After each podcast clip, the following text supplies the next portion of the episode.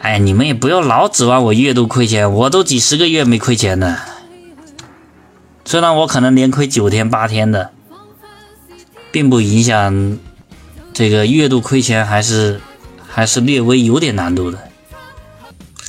第二天流动性不强的时候怎么出货啊？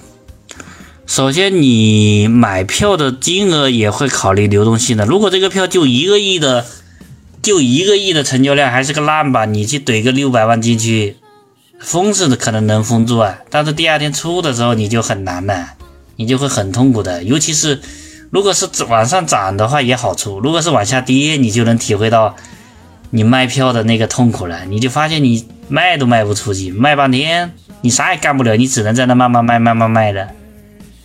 所以每一个人下仓位啊，等你自己钱到了那么多的时候，你自然会知道什么样的票打多少仓位合适，而不是盲目的每一个票都都都怼的特别多。